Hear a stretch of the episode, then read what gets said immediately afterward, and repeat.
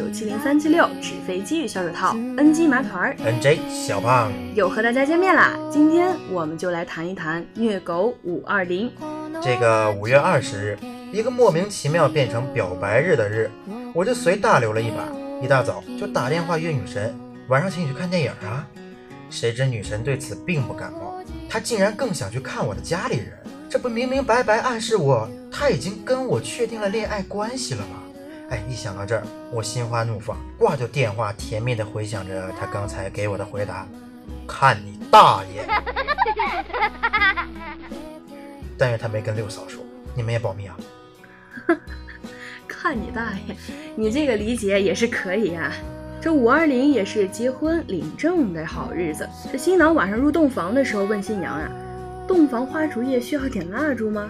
老婆一脸吃惊的样子说：“新婚之夜不要玩这么大的吧。”单身狗总是在无形中受到暴击。一哥们逛夜市的时候，看到一个摊子上摆着好多漂亮的皮带，想想自己的皮带也旧了，于是选了一条喜欢的，问老板怎么卖。老板抬头瞅了一眼，问道：“你家多大的狗？”我才不要选择狗带。从小我就一再经历着别人所难以承受的感情失败。高中时跟一个女孩表白，当面被拒绝，这事儿弄得学校很多人都知道了，让我真的丢脸。女孩子人很好，她觉得当面拒绝我让我很没有面子，于是用校园广播在一天后跟我道了歉。我到现在还是非常感谢她。女孩还是挺有良知啊。这转最近治安混乱，尽量不要让女孩一个人携银行卡出门。因为啊，这对银行卡来说太危险了，一言不合就卡就被刷爆呀。刚才买西瓜没带零钱，给卖瓜的老大爷一张一百，让他找钱。他摆摆手说：“最近收了好几张假币，宁愿不卖我西瓜，也不敢再说一百的了。”前几天前几天看到的报道，最近确实有一伙儿这个犯罪分子专门用假币去糊弄那些老年人，我不仅义愤填膺，畜生！要不是你们，我这张一百的早花出去了。有人说唐诗宋词是永远无法超越的艺术巅峰，我觉得只要高考语文里面加分值为二十分的古诗词写作题目，中国可以轻松创造出远超出唐人、宋人的作品。现在中国每年山东一省的考生恐怕比唐宋时期全国识字的人都多，主要是因为用处实在不大。要知道。古代会写诗，可是要直接提拔成县局级干部的。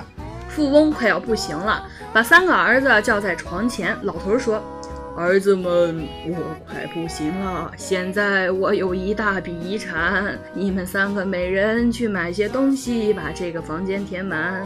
到时候这谁填的又快又满，我的遗产就留给谁。”大儿子，这大儿子呀，买了一大堆废报纸。老富翁啊，叹了口气。你猜这二儿子买了什么？二儿子，嗯，买了一大堆废报纸。二儿子呀，他这是别出心裁，买了一大堆棉花。这老富翁啊，这又叹了口气。嗯，这时候三儿子回来了，你猜他搞什么？他又买了一堆废什么？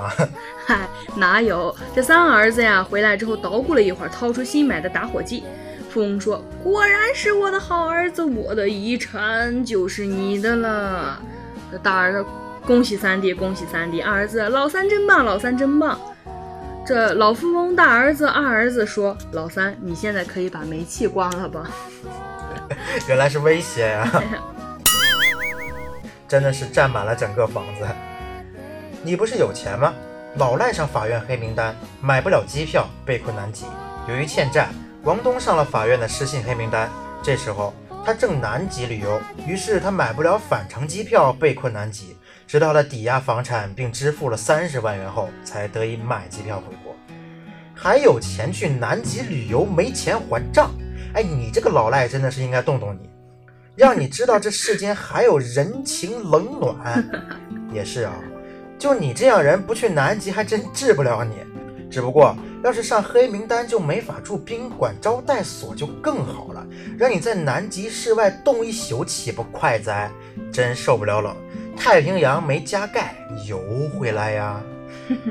毒，你好毒，你好毒毒毒毒毒。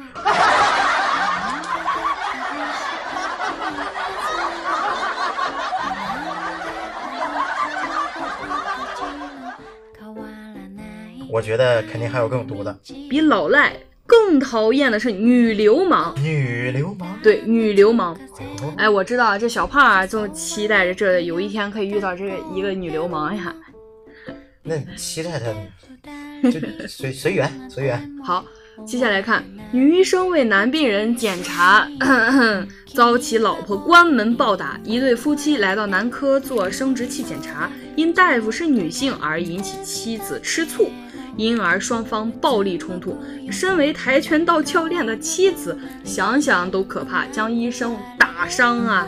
这当医生容易吗？这位大姐，难道你老公是骨骼惊奇的天生练武奇才？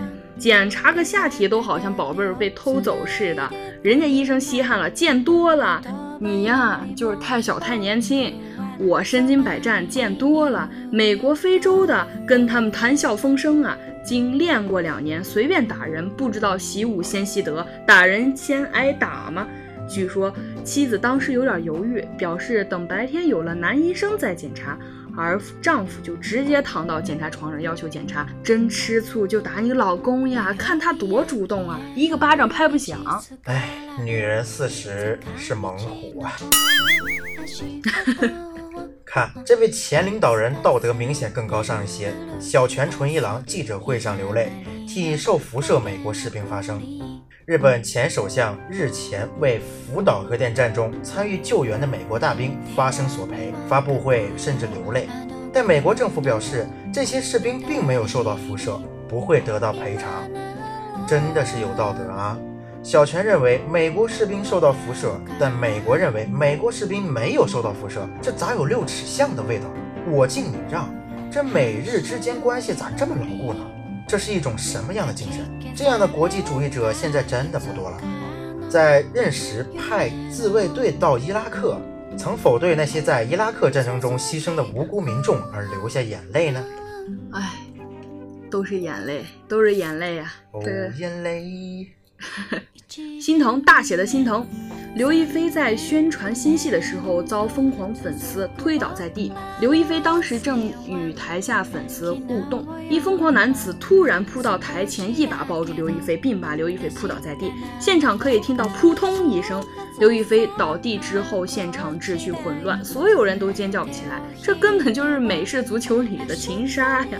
你这是爱是恨呀？是神仙姐姐，不是神仙，用得着死鸡巴缠大腿吗？行了，报是报了，只不过是要进局子里待段时间了。这自控能力哪个单位敢要你呀？工作也等于是相当没有，看着就觉得心疼。大家还是要理性的追星呀。哎，这个新闻我前两天看了啊，真的是那个男的长得死丑。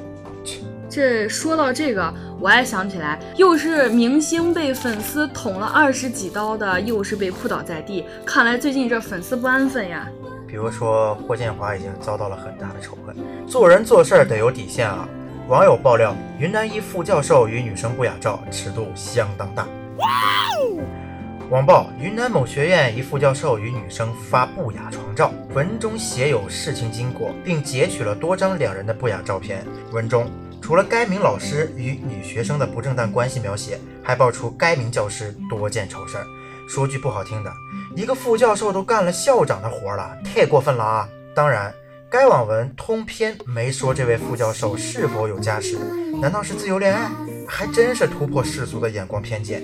杨振宁不也这样吗？可是你们这些做学术的，不要只在这方面向杨振宁看齐好吗？人家是诺贝尔获奖者，先在学术上提高自己，好不好？对对对，说的太对了。这反正就是说了这么多。